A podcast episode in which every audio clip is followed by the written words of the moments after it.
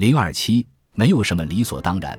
如果我们对生活中的事物没有感恩之情，其实我们是无意中把这一切都看成了理所当然。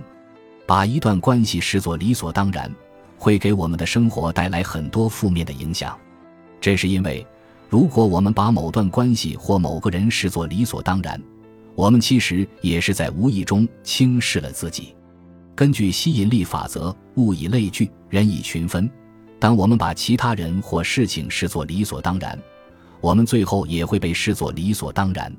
你可以问问自己：你是不是只有在需要朋友时才对他们心怀感恩？你是不是大多数时候都把他们视为理所当然？你是不是只有在一切都很顺利的时候才对自己爱的人心怀感恩？你是不是只有在出现问题时才会说起你的关系？你是否因为父母给了你生命而对他们心怀感恩？你是否认为自己的生命是理所当然的？感恩可以让那些我们感恩的事物成倍出现。把某些东西视作理所当然，则会让我们失去它们。如果可以的话，对生命中的一切都心怀感恩，不要把任何一个人、任何一件事视作理所当然。对你爱的人、你的朋友、你的孩子、你的宠物心怀感恩，对你爱和被爱的能力心怀感恩。不论走到哪里。记得赞美别人，成为别人的一道阳光，让别人的一天因为遇到你而变得更美好。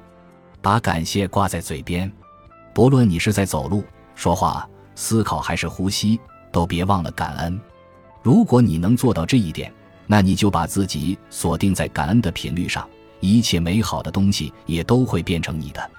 研究显示，如果一个人因为自己做的事情而获得感谢，那么他就会想要为对方做更多更多的事，在夫妻和生活伴侣之间，这个倾向就更加明显。